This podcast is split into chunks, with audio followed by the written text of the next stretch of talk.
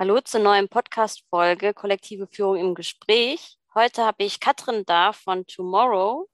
Hallo. Hallo Friederike, danke, dass ich in deinem Podcast sein darf. Genau, ich habe Katrin eingeladen, weil sie tatsächlich in einem sehr spannenden Bereich arbeitet. Sie arbeitet nämlich in der Finance-Branche, die ja eigentlich nicht bekannt ist für ihre äh, New Workigkeit. Und da ist sie zuständig für People and Culture. Und Tomorrow ist auch nochmal äh, ein ganz besonderes Unternehmen. Deswegen würde ich dich gerne fragen, Katrin, ob du kurz sagen kannst, was Tomorrow genau ist und was Tomorrow macht und was deine Rolle dort ist. Na klar, das mache ich sehr gern. Ähm, Tomorrow ist ein nachhaltiger Finanzdienstleister. Das bedeutet, wir bieten ein nachhaltiges Girokonto an, ähm, das du komplett über dein Smartphone bedienen kannst. Und das Geld unserer Kundinnen, das legen wir nach ganz konsequent nachhaltigen Kriterien an, zum Beispiel in Green oder Social Bonds. Und all das können unsere Kundinnen in der App auch transparent nachvollziehen und genau sehen, was damit passiert. Ähm, die Interchange Fee, das ist die Gebühr, die für das Geschäft anfällt, indem du mit deiner Karte bezahlst. Die stecken wir uns auch nicht in die eigene Tasche, sondern spenden die für Klimaschutzprojekte und dadurch ähm, ja, differenzieren wir uns einfach von den meisten konventionellen Banken, die nämlich investieren dein Geld ähm, mit Vorliebe in gestrige Industrien, in Rüstung, in Kohlekraft, in Gentechnologie, also in all das, was uns und der Erde massiv Schaden zufügt. Und unser Wunsch ist eben, Geld als positiven Hebel zu nutzen für ein besseres Morgen. Und daher kommt auch der Name Tomorrow. Und du hast es ja gerade schon gesagt, ich habe bei Tomorrow die Verantwortung für den Bereich People and Culture. Und ja, mit meinem Team gemeinsam versuchen wir Strukturen zu entwickeln und zu etablieren, die diesen Anspruch an Nachhaltigkeit, den wir in unser Produkt haben, auch in die Personalarbeit einfließen lässt. Wie können wir eigentlich eine Arbeitsumgebung erschaffen, in der Menschen gerne arbeiten, mit Freude arbeiten und auch mit so einem starken Purpose, der ja mitschwingt bei Tomorrow, sich eben nicht verheizen, sondern ganz gesundes Leistungsverständnis entwickeln. Und ja, da gucken wir hier und da in unterschiedliche äh, New Work-Ecken und ähm, sind sehr experimentierfreudig, probieren vieles aus und versuchen, vieles einfach auch anders zu machen, ähm, als ich das zumindest in meiner Karriere bis hierher kennengelernt habe in anderen Unternehmensformen oder in anderen Kontexten. Also ich habe, glaube ich, immer so ein bisschen ähm, diesen Satz, der mich antreibt, es muss doch auch irgendwie anders gehen, menschenfreundlicher, äh, mit mehr Spaß, mit mehr Freude, mit mehr Sinn. Ja, total interessant. Also du hast ja auch gesagt, ähm, dass ihr viel experimentiert. Jetzt, jetzt Tomorrow, also euch gibt es jetzt ja noch nicht Ewigkeiten und ihr hattet ja dann die Möglichkeit, wirklich von vorne anzufangen und zu sagen, wir machen jetzt hier ein gutes Arbeitsumfeld. Wir müssen jetzt nicht erstmal die ganzen Altstrukturen von einem jahrelangen Konzern irgendwie aufbrechen. Allerdings ist ja auch da schwierig, wo fängt man eigentlich an, weil man ja schon Struktur am Anfang braucht. Wie seid ihr denn da vorgegangen, zu sagen, okay, wir, wir führen jetzt Strukturen ein, aber wir machen das dann direkt menschenfreundlich, weil es gibt ja da nicht unbedingt die Blaupause, die ihr nutzen konntet. Nee, gibt es nicht. Und ich glaube, das hat Vorteile, das hat aber auch Nachteile. Ich möchte auch überhaupt gar nicht die Strukturen verteufeln, die zum Beispiel internationale Großkonzerne entwickelt und etabliert haben. Die passen ja auf den Kontext und die bieten denen halt die Struktur, die sie brauchen, um ähm, ja, also in ihrem Geschäftsmodell gut zu agieren. Bei Tomorrow war es so, dass wir dem Thema auch gar nicht unbedingt von Anfang an äh, all unsere Aufmerksamkeit geschenkt haben. Als ich dazugestoßen bin, das war im April 2019, da war das ein ganz kleines, überschaubares Team. Wir saßen alle zusammen im Beta-Haus, Schulter an Schulter, über so Fragen wie einen sinnvollen Informationsfluss oder so, mussten wir uns nicht so viele Gedanken machen, denn man konnte sich ja alles so gegenseitig zurufen man wusste, wer wofür verantwortlich ist, weil das einfach historisch so gewachsen war und in diesem Rahmen auch durchaus Sinn ergeben hat. Und das, worauf wir uns konzentriert haben, war zu diesen Zeiten erstmal so das Wachstum, das Recruiting, überhaupt so einen Mitarbeitendenstamm aufzubauen und haben dann irgendwann gemerkt, ja gut, also Kultur und Strukturen entstehen, wir steuern das gerade nicht so richtig. Und an vielen Stellen ist das auch sinnvoll und passend. Und an vielen Stellen ist das aber für Menschen, die auch neu dazu kommen, überhaupt nicht mehr nachvollziehbar. Also warum liegt dieses Thema bei dieser Person? Äh, warum wird dieses Projekt in dieser Abteilung verantwortet?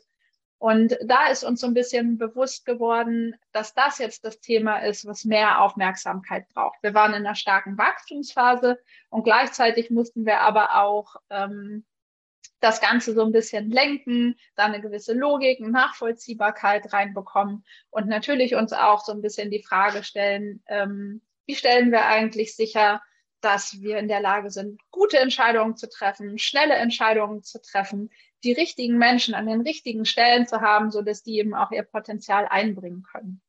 Mhm. Und ja, also letztendlich war das dann auch längerer Prozess. Ne? Dann kommt man erstmal so ein bisschen für sich selbst ins Grübeln. Man hört hier von Soziokratie und da von Holokratie und versteht noch gar nicht so richtig, was ist eigentlich genau der Unterschied. Man liest sich in bestimmte Themen ein. Es gab viel Austausch, auch mit anderen Organisationen.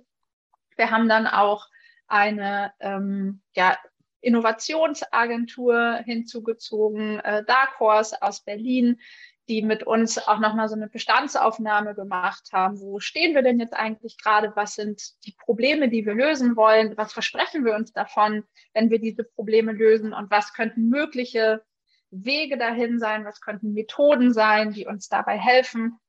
Und so haben wir uns dann auf den Weg gemacht, ähm, Dinge auch ausprobiert, sind mit Piloten, die wir so gestartet haben, auch mal gescheitert und haben immer wieder so ein bisschen das äh, mitgezogen, wo wir gemerkt haben, ah ja, das passt zu uns, das passt zu unserer Arbeitsrealität, das passt zu unserer Kultur der Zusammenarbeit, das passt zu den Themen, die uns gerade bewegen. Und das nennen wir jetzt unser Org-Design 2.0. Ich kann mir vorstellen, dass es ein ganz schön aufregender und anstrengender Weg bis dahin war. Du hast ja auch gesagt, ihr seid dann gewachsen und dann kamen halt diese Wachstumsschmerzen.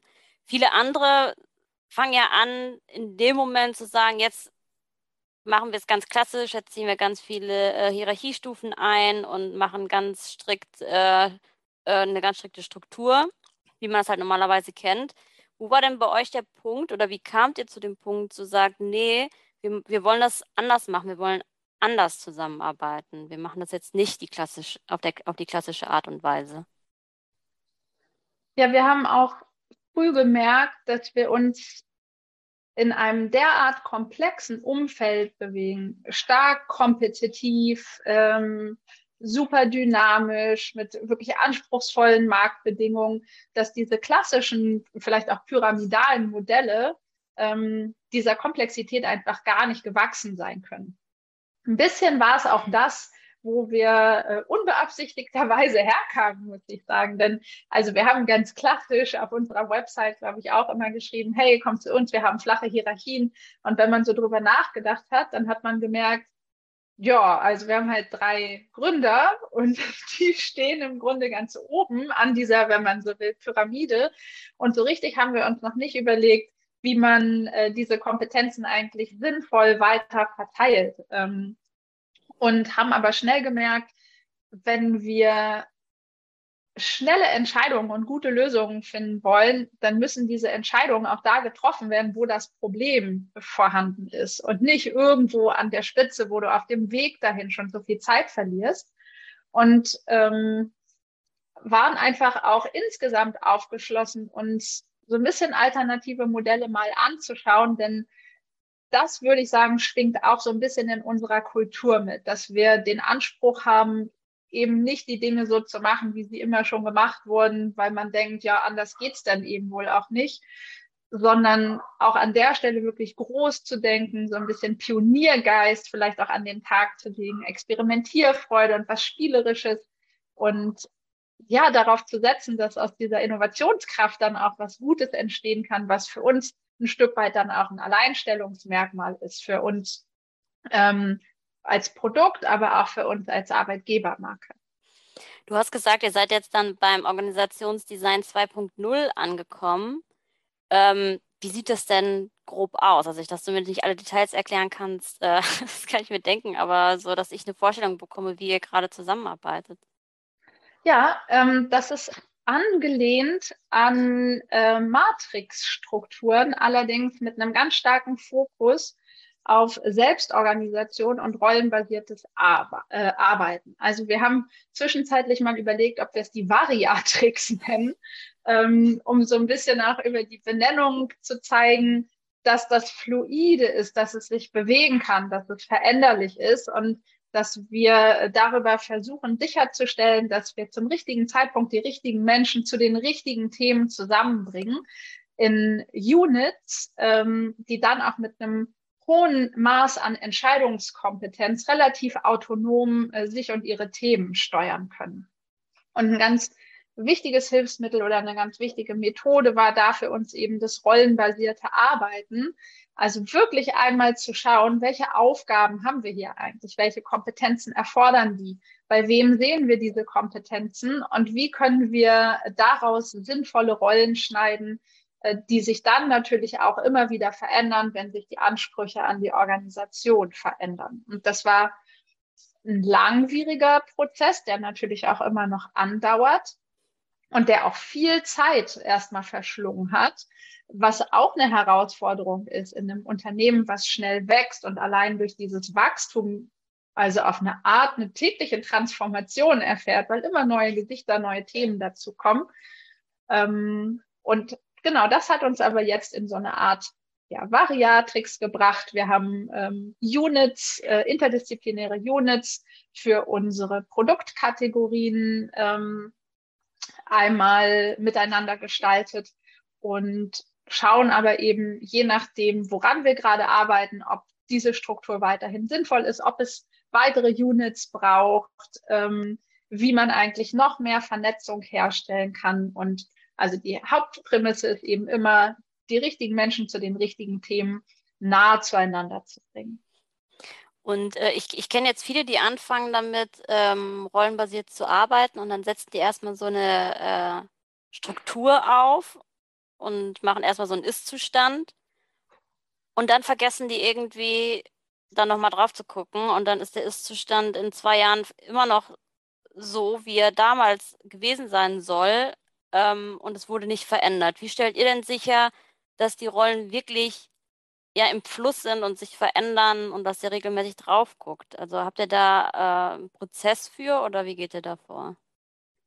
Ich glaube, der wichtigste Grundstein dafür ist, in der Organisation auch Akzeptanz für diese Methode herzustellen. Also wenn die Menschen verstehen, warum man das einführt und welche Vorteile damit einhergehen, dann wird das auch ein Stück weit aus sich selbst herausgetragen und muss gar nicht durch People and Culture oder durch irgendein Department immer wieder gepusht und so in den Fokus gerückt werden. Und wir sind so vorgegangen, dass wir beim rollenbasierten Arbeiten erstmal uns ein kleines Pilotteam ausgesucht haben, mit dem wir dann diesen gesamten Prozess einmal durchlaufen haben, auch so ein bisschen by the books und erstmal ziemlich an das wenn man so will, Regelwerk gehalten haben, um dann zu schauen, was davon hat für uns gut funktioniert, wo war es ein bisschen hakelig, wo ist es uns zu langsam, wo müssen wir das anpassen und sind mit diesem Set dann in das nächste Team gegangen. Und da lief das dann alles schon ein bisschen smoother. Äh, wir haben mehr Erfahrung gehabt, konnten das vielleicht auch noch mal tiefer verankern, besser vermitteln und haben dann auch gleichzeitig in jedem Team, mit dem wir gearbeitet haben, einen eigenen Governance äh, Facilitator ernannt.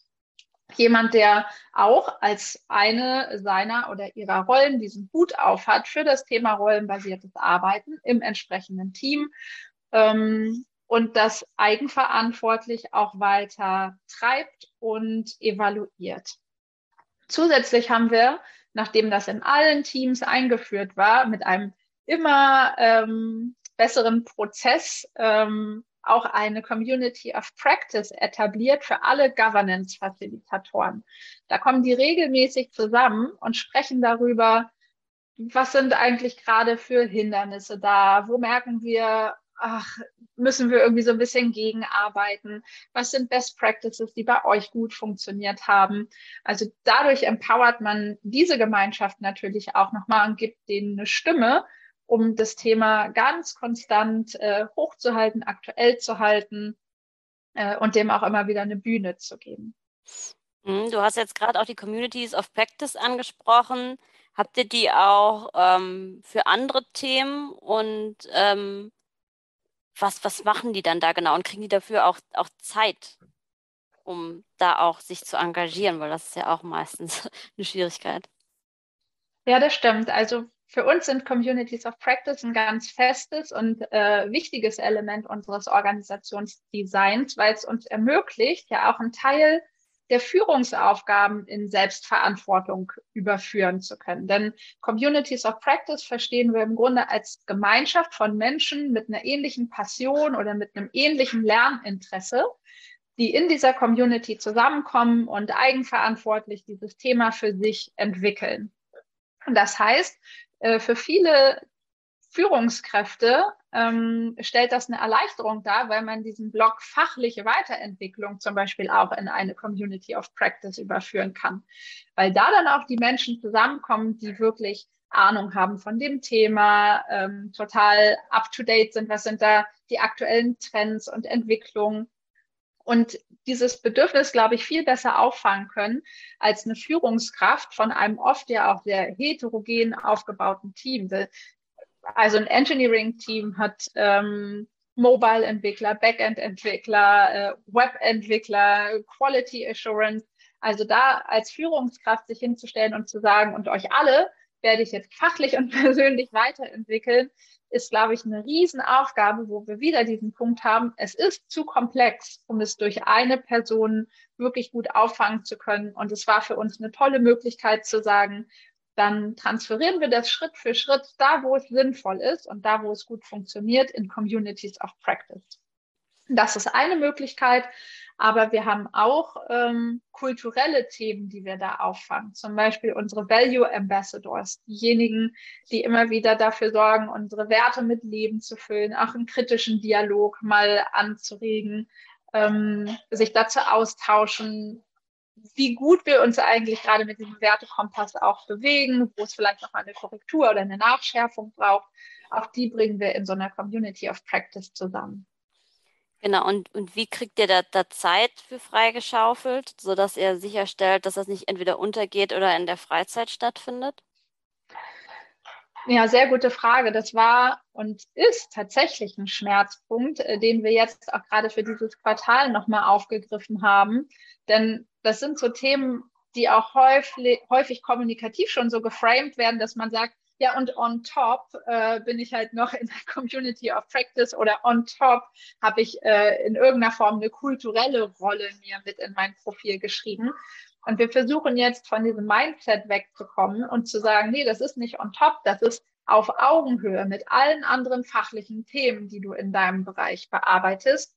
Und wir möchten sicherstellen, auch darüber, dass wir das in unserem Führungskreis äh, so etablieren, dass alle Mitarbeitenden circa fünf Prozent ihrer Arbeitszeit zur Verfügung haben, um ihre sogenannte, wir nennen das Zebra-Rolle auszufüllen. Also die Rolle, die bestückt ist mit den Themen, die dazu beitragen, an unserer Organisation zu arbeiten, an unserer Kultur zu arbeiten, an unserer Innovationskraft zu arbeiten, an all den Themen, die ja dazu beitragen, ähm, dass wir ein tolles Produkt haben, tolle Arbeitgeber sind, ein tolles Arbeitsumfeld kreieren und das haben wir uns für dieses Quartal in unsere OKRs äh, formuliert und gehen das jetzt ganz aktiv an. Ne? Denn also ich würde jetzt lügen, wenn ich sagen würde, das läuft bei uns einwandfrei. Von Anfang an haben alle verstanden, dass das wichtig ist und dass man sich dafür Zeit nehmen muss. Das war auch für uns ein Prozess, zu erkennen, nee, also wenn wir es einfach nur so hineinwerfen und abwarten, was passiert, dann passiert eben nicht viel, weil andere Themen immer wieder priorisiert werden. Wir müssen das zur Prio machen, indem wir es uns in unsere OKRs formulieren, indem wir alle Führungskräfte dafür sensibilisieren, indem wir wirklich Zeitfenster dafür freiräumen. Und ähm, das werden wir dann Ende dieses Quartals auch zum ersten Mal evaluieren und können dann eben über das rollenbasierte Arbeiten abfragen, hattest du Spannungen auf deiner Zebra-Rolle? Konntest du dieser Rolle gerecht werden, sie mit Leben füllen? Und wenn wir merken, trotz aller Anstrengung hat es vielleicht für viele noch nicht gut geklappt, haben wir aber auch eine Möglichkeit, da wieder nachzubessern und zu gucken, woran genau liegt es denn, welchen Hebel können wir da vielleicht noch bedienen. Mhm. Finde ich spannend, was du sagst. Also im Prinzip sorgt er jetzt dafür, dass die Rollen ähm, sichtbarer werden und was die machen, dass die irgendwie sichtbarer werden, weil oft ist ja so, die ganzen anderen Rollen, die haben dann ja irgendwelche bestimmten Ziele und die tauchen dann irgendwo auf und da wird nochmal nachgefragt. Und wenn bei diesen Nice-to-Have-Rollen, nenne ich sie mal, die werden ja oft so wahrgenommen, ähm, die, die werden halt nicht gesehen. Oder da gibt es halt keine klaren Ziele oft. Und deswegen finde ich es interessant, dass, dass ihr das gerade macht, dass ihr sagt, nee, die kriegen jetzt Prio, Prio und wir haben die in die OKRs geschrieben. Also wir haben die sichtbar gemacht, mhm. ja. Richtig cool. Ja, sie, sie bekommen Sichtbarkeit, sie bekommen dadurch auch nochmal eine andere Wertigkeit, weil man eben nicht so ein bisschen nach Feierabend nochmal ähm, in seiner Value Ambassador-Rolle irgendwas macht, sondern ähm, also das ganz klar neben alle anderen Tätigkeiten stellt, die eine genauso hohe Wichtigkeit haben. Mhm. Jetzt habt ihr ja Rollen, aber du hast ja auch gesagt, ihr habt auch, auch so formale Führungskräfte. Was ist denn bei euch das, das Führungsverständnis und was hat es mit dem Leadership Circle auf sich? Ja, und unser Führungsverständnis, das ist ja auch eine große Frage. also erstmal würde ich sagen, ist Führung bei Tomorrow kein Privileg des Einzelnen vorbehalten ist, sondern also ganz schlicht formuliert ist das auch eine Rolle, wie jede andere Rolle auch die bestimmte Skills erfordert und bei der wir schauen, wo ist diese Rolle eigentlich am besten aufgehoben. Und das rollenbasierte Arbeiten ermöglicht uns darüber hinaus ja auch, diese Führungsaufgabe zu splitten und zu sagen, vielleicht schieben wir die fachliche Führung hierhin und äh, kreieren so MentorInnenrollen, so dass man auch die persönliche Weiterentwicklung auch gar nicht jetzt mit der äh, dezidierten Führungskraft äh, vielleicht bearbeitet, sondern mit dem Menschen in der Organisation, der da wirklich Mehrwert stiften kann. Ähm, also wir versuchen das sehr frei und auch sehr fluide zu denken ähm, und eben Führungsverantwortung auch in diesem rollenbasierten Arbeiten, in diesem Konzept erstmal zu denken. Und insgesamt würde ich sagen, verstehen wir unsere Führungskräfte eher als Wegbegleiter und WegbereiterInnen und indem wir viele oder einige der klassischen Führungsthemen ähm, aus diesem Set äh, eliminieren oder neu verteilen, gibt man denen ja auch wirklich die Möglichkeit, noch viel mehr in so eine Coaching-Rolle zu kommen, diesen Wachstums- und Reifeprozess zu begleiten, den man als Organisation äh, mit auffangen muss, wenn man einfach ein noch recht junges Team hat. Team, was ganz stark geprägt ist, auch von einem gewissen Idealismus, ähm, um diesem Purpose gerecht werden zu können. Und deshalb finde ich es für uns auch total wichtig und richtig, dass wir Führungskräfte haben, die Performance Management äh, sicherstellen im Sinne von New Performance. Also wie können wir eigentlich bei allem, was wir tun, Regeneration mitdenken? Wie können wir den Menschen ein gesundes und nachhaltiges Verständnis von Leistung mitgeben? Wie können wir hier eine Fehlerkultur etablieren, die wirklich dazu einlädt, auch Fehler zu machen und aus Fehlern zu lernen? Und häufig ist es ja so, dass ähm, Führungskräfte einfach auch noch so stark operativ eingebunden sind, dass man dieser Aufgabe kaum vollumfänglich gerecht werden kann. Und wir versuchen uns einfach auch eben über das rollenbasierte Arbeiten ein bisschen mehr dahin zu bewegen, auch für diese Coaching, für diese Sparring-Tätigkeit wirklich Raum zu generieren. Und für unsere äh, ja, Führungsriege haben wir den Leadership Circle etabliert. Das ist erstmal ein simples Meeting-Format, in dem wir regelmäßig zusammenkommen und einfach versuchen, so vertrauensbildende Maßnahmen zu etablieren, die es den Führungskräften ermöglicht, wirklich offen zu sprechen, auch über Unsicherheiten, äh, über Ängste, über Momente des Scheiterns, um darüber so einen Austausch oder einen Dialog in Gang zu bringen, ähm, der dieses kollektive Wissen auch ein bisschen anzapft. Denn da sitzen ganz unterschiedliche Menschen mit ganz unterschiedlichen Führungsvorerfahrungen, mit ganz unterschiedlichen Branchenkenntnissen. Und im Grunde ist eigentlich alles schon da in diesem Pool, was es braucht, um wirklich ähm, ja den Menschen bei Tomorrow auch eine optimale Entwicklungsmöglichkeit aufzuzeigen, wenn man es schafft, eben so vertrauensvoll miteinander zu sprechen, dass man sich gegenseitig hilft ähm, und ja Führung eben viel mehr als Begleitung versteht. Was ich äh, öfter beobachte bei Führungskräften, ähm, die dann nachher die, die Teams mehr in Selbstorganisation geben und auf dem Weg seid ihr ja auch. Ne? Also ihr habt jetzt ja schon mit den rollenbasierten Arbeiten angefangen. Du hast schon gesagt, ihr habt ein paar äh, Leadership-Themen schon in andere Bereiche gepackt, dass es nicht alles auf den Schultern von, von einer Führungskraft liegt. Ähm, wie war das denn für, für die Führungskräfte, diese Verantwortung abzugeben und vielleicht auch mal damit leben zu müssen, dass jemand anderes ähm, eine andere Entscheidung trifft, als sie selber getroffen hätten und die Füße stillhalten zu müssen? Hm. Ich weiß gar nicht, ob ich da für alle Führungskräfte sprechen kann, aber vielleicht kann ich meine eigene Erfahrung teilen, denn ich führe ja auch ein Team, ähm, das ganz stark und klar rollenbasiert arbeitet, wo wir auch ähm, Lead-Rollen etabliert haben, die einen großen Teil der Führungsverantwortung von mir wiederum übernommen haben. Und erstmal kollidierte das schon so ein bisschen auch mit meinem Kontroll- und Sicherheitsbedürfnis. Ähm, man wird ja auch so ein bisschen dahingehend sozialisiert, vielleicht auch als Führungskraft so ein Selbstbild zu entwickeln.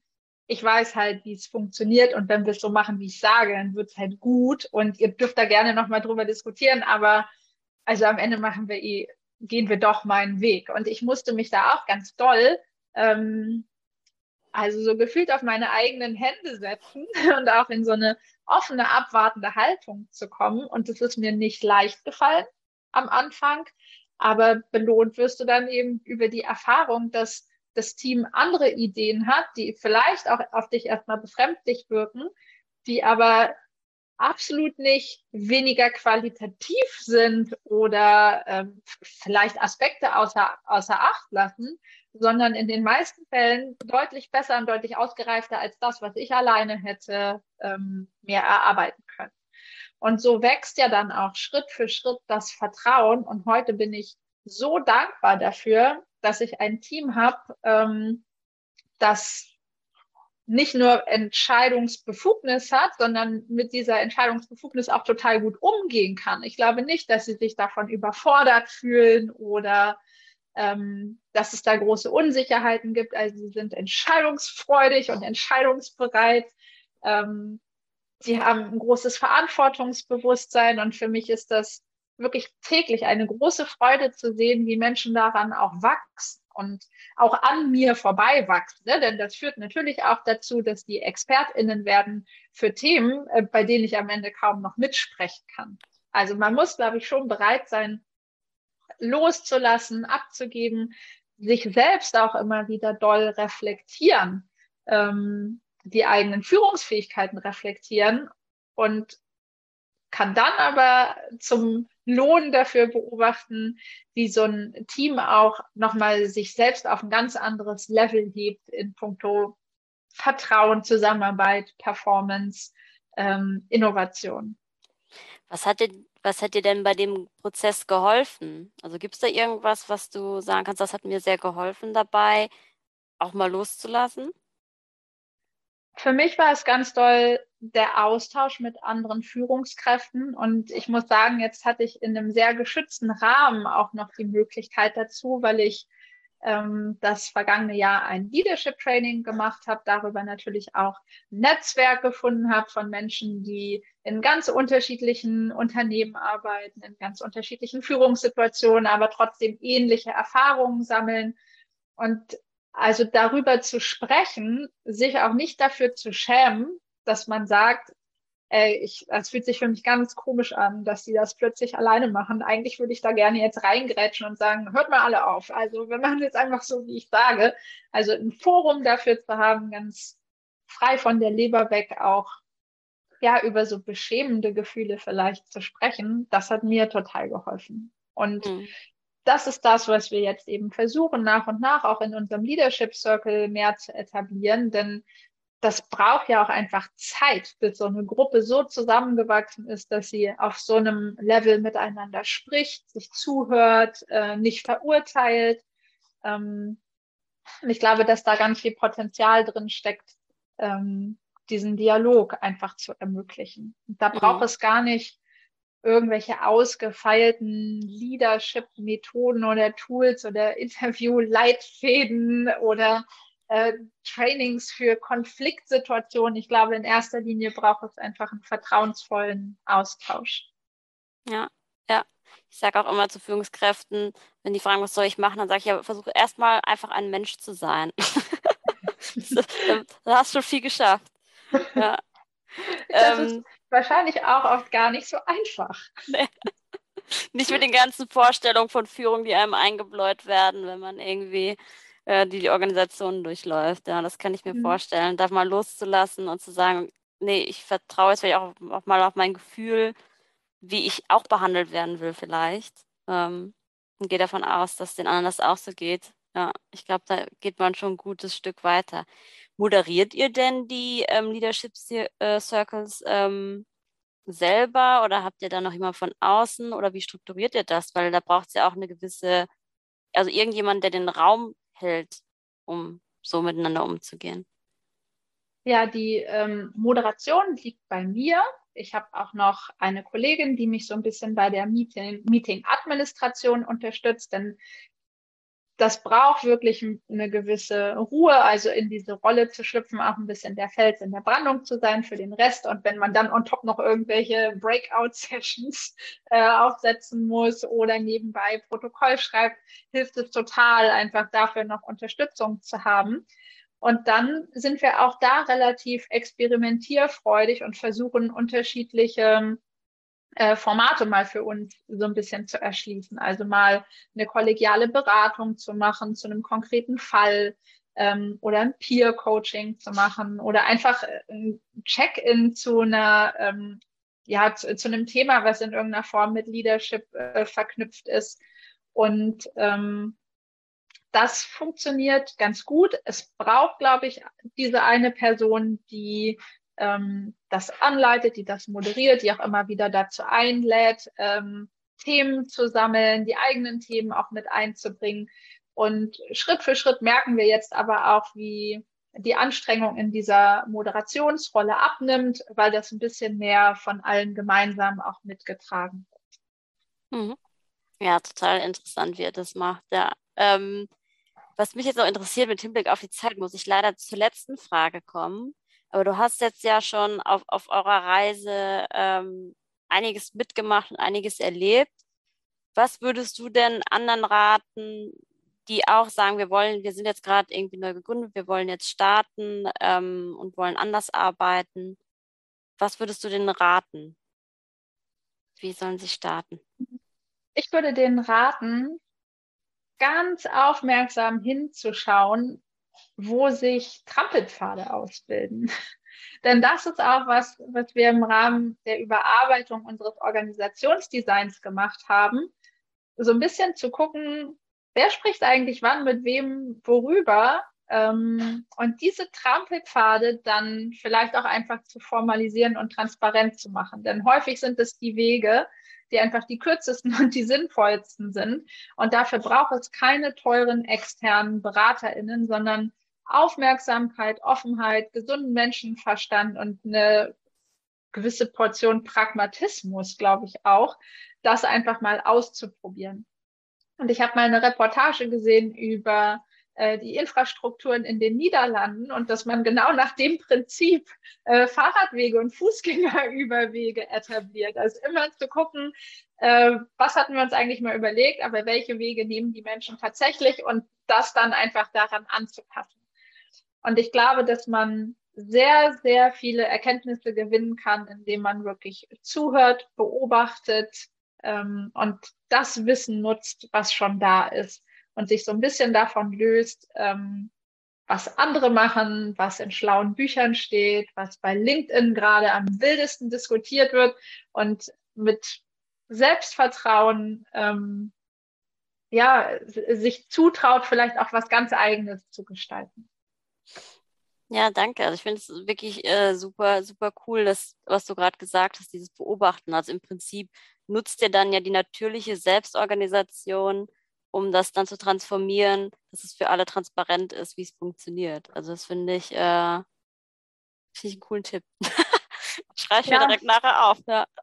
vielleicht darüber hinaus ähm, ist das rollenbasierte Arbeiten wirklich eine tolle Möglichkeit, diese Arbeit an der Organisation nicht mehr einer Org-Design-Taskforce aufzudrücken, sondern das in den Teams durch die Individuen äh, ganz kontinuierlich passieren zu lassen, so dass es gar nicht diesen einen großen Wurf braucht. Also wir müssten uns jetzt, glaube ich, nicht nochmal zusammensetzen und uns überlegen, Org-Design 3.0. Wie wollen wir es jetzt eigentlich machen? Denn diese Arbeit findet statt, ähm, selbstbestimmt innerhalb der Teams, ähm, auf die schnellste, kürzeste, pragmatischste Art und Weise. Und dabei, da, und da haben wir es wieder, entstehen auch wieder viel bessere, bessere Lösungen als die, die wir vielleicht in so einer Arbeitsgruppe uns ausdenken könnten. Ja, ja. Richtig interessant. Ich danke dir auf jeden Fall sehr für deine Zeit und für die Einblicke. Und ähm, ich denke, wir bleiben irgendwann nochmal im Austausch. Ich würde natürlich gerne mehr erfahren, wie es weiterläuft. Ähm, und vielleicht reden wir dann in einem Jahr nochmal, was dann passiert ist bei euch. Sehr, sehr gern. Mir hat das Gespräch mit dir auch großen Spaß gemacht. Wunderbar. Tschüss. Tschüss, Friederike.